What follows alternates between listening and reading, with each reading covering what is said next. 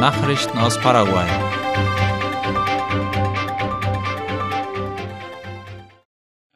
Streik der Transporteure aufgehoben. Wie aus einem Kommuniqué der Vereinigung von Unternehmen im Passagiertransport ATIP und dem Verband der Transportunternehmen der Departamente Central und Cordillera ASECOR hervorgeht, ist der Streik der Transporteure seit Mitternacht vergangener Nacht aufgehoben worden. So das öffentliche Schreiben der Gewerkschaften, das der Redaktion vorliegt. Der Kurz-, Mittel- und Langstreckenbusverkehr funktioniert den offiziellen Angaben zufolge also wieder.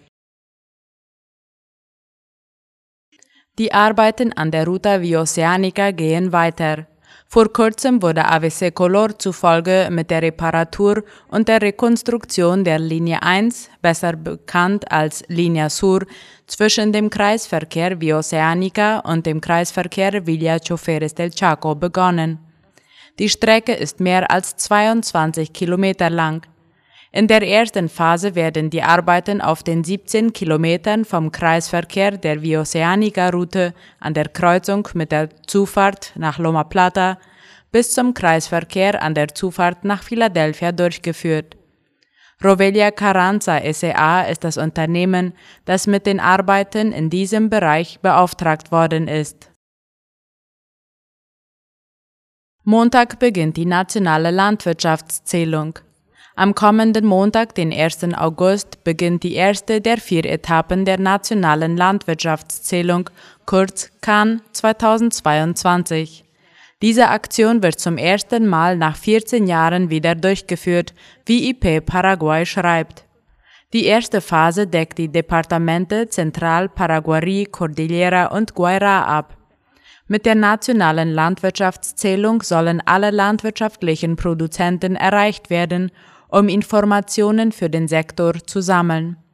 Sie möchte Antworten auf Fragen wie zum Beispiel, was, wo und wie viel produziert wird, wer produziert und wie und wofür produziert wird.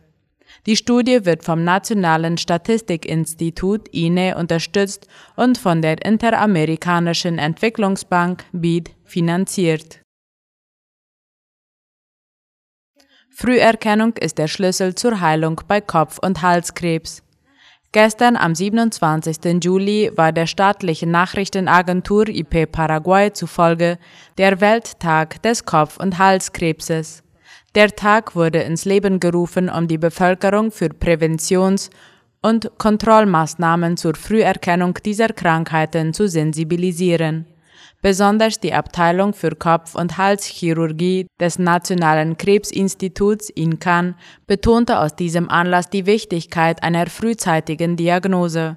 Laut Dr. Hernan Ortiz von der genannten Abteilung kann diese Krankheit unter anderem Nase, Lippen, Mund, Gesicht, Schilddrüse, Knochen, Augen und Kiefer befallen. Die Senatoren arbeiten an der Schaffung eines allgemeinen Archivsystems. Das Thema ist ein Punkt auf der Tagesordnung der ordentlichen Sitzung heute im Oberhaus. Laut dem dort vorliegenden Gesetzentwurf soll sich das künftige Archivsystem aus den Archiven der drei Staatsgewalten zusammensetzen.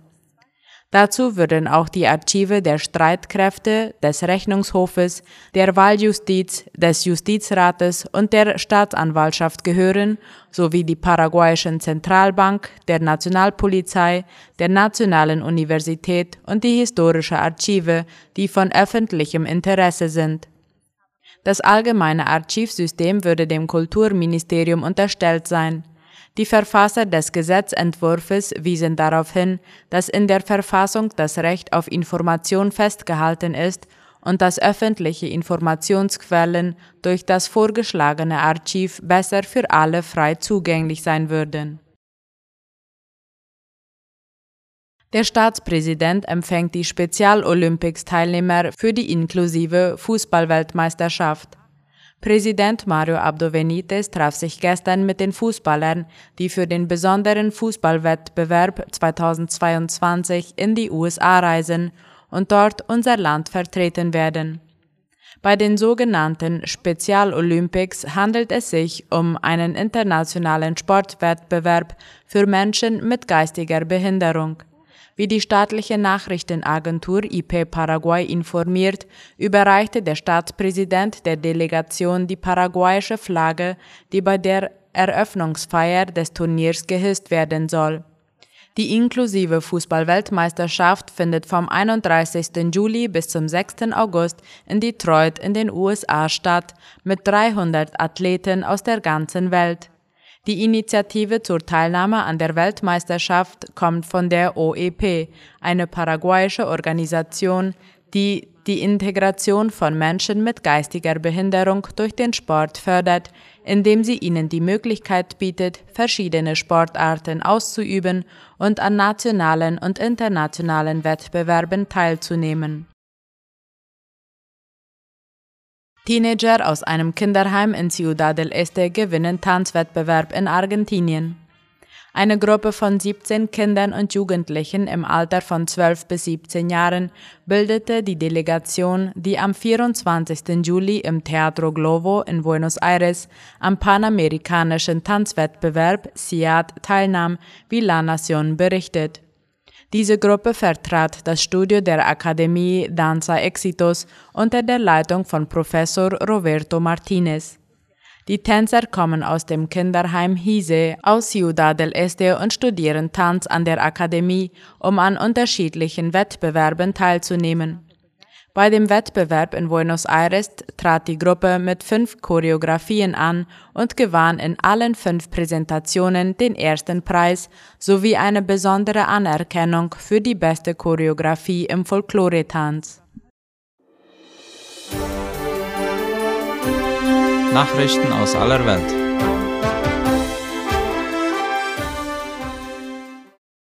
Blinken bittet Lavrov um Telefonat. Wie die Deutsche Welle schreibt, haben die angespannten Beziehungen der USA mit Russland sich durch den Ukraine-Krieg noch einmal drastisch verschlechtert. Nun will US-Außenminister Anthony Blinken erstmals seit der Invasion mit seinem russischen Amtskollegen Sergei Lavrov sprechen. Es wäre das höchstrangige amerikanisch-russische Gespräch seit Beginn des Kriegs. Bei dem Telefonat solle es um die Freilassung der US-Basketballerin Britney Griner und des amerikanischen Staatsbürgers Paul Whelan aus russischer Haft gehen, sagte Blinken bei einer Pressekonferenz in Washington. Blinken erklärte, er wollte mit Lavrov auch darüber sprechen, wie wichtig es sei, dass sich Russland an die von den UN vermittelte Vereinbarung zum Export von ukrainischem Getreide hält. Polen kauft massenhaft Militärgerät in Südkorea. Wie die Deutsche Welle berichtet, teilte der polnische Verteidigungsminister Blaszak mit, er habe die Verträge des in Teilen bereits angekündigten Rüstungsgeschäfts jetzt unterschrieben. Polen ziehe damit die Lehren aus dem russischen Angriffskrieg gegen die Ukraine, sagte Blaszak. Die Zeit drängt, wir müssen die polnische Armee ausrüsten. Die Vereinbarungen sehen vor, dass Polen rund 1000 Kampfpanzer, etwa 650 Haubitzen und 48 Kampfflugzeuge erhält. Die ersten zwölf Kampfflugzeuge sollen im Jahr 2023 in Polen eintreffen und ältere Maschinen sowjetischer Bauart ersetzen. Der südkoreanische Rüstungskonzern Korea Aerospace Industries kündigte an, die Produktion der FA-50-Kampfjets schrittweise nach Polen zu verlagern. NASA will zwei neue Helikopter zum Mars senden. Wie der ORF meldet, will die US-Raumfahrtbehörde NASA nach dem erfolgreichen Test der Mars-Hubschraubers Ingenuity zwei weitere Mini-Helikopter zum roten Planeten schicken. Die beiden Hubschrauber könnten möglicherweise dabei helfen, Proben einzusammeln, die zur Erde zurückgeschickt werden sollen, teilten die NASA und die ebenfalls an dem Projekt beteiligte Europäische Raumfahrtagentur ESA gestern bei einer Pressekonferenz mit. Nicaraguas wichtigster Oppositionsführer ist zu zehn Jahren Gefängnis verurteilt worden. Der nicaraguanische Oppositionsführer Yubrang Suaso wurde gestern zu zehn Jahren Gefängnis verurteilt, nachdem er der Verschwörung zur Untergrabung der nationalen Integrität für schuldig befunden worden war. Außerdem muss er eine Geldstrafe von umgerechnet etwa 1570 Dollar zahlen. Das Urteil wurde von verschiedenen Menschenrechtsorganisationen abgelehnt, wie die Deutsche Welle schreibt. Das nicaraguanische Zentrum für Menschenrechte hält den Mann für unschuldig und bezeichnet ihn als politischen Gefangenen. Suazo wurde während der Massenproteste gegen Präsident Daniel Ortega im Jahr 2018 bekannt, als er die Proklamation verlas, in der die Stadt Masaya zum freien Territorium des Diktators erklärt wurde, in Anspielung auf den sandinistischen Führer, der Nicaragua seit 2007 regiert. Nach Angaben des Kollektivs fand der Prozess gegen Suazo in dem als El Chipote bekannten Gefängnis der Nationalpolizei statt, das von Menschenrechtsaktivisten als Folterzentrum angeprangert worden ist. Zusammenstoß zwischen Ärzten und Polizei nach Demonstration in der Dominikanischen Republik ein Marsch, zu dem der Dominikanische Ärzteverband CMD gestern aufgerufen hatte, um Verbesserungen in der Gesundheitsversorgung zu fordern, endete mit Zwischenfällen zwischen Demonstranten und Polizeikräften in der Nähe des Nationalpalastes, wo der Protest enden sollte. Rund 200 medizinische Fachkräfte und Vertreter verschiedener Organisationen nahmen an dem Marsch teil, wie die Deutsche Welle schreibt.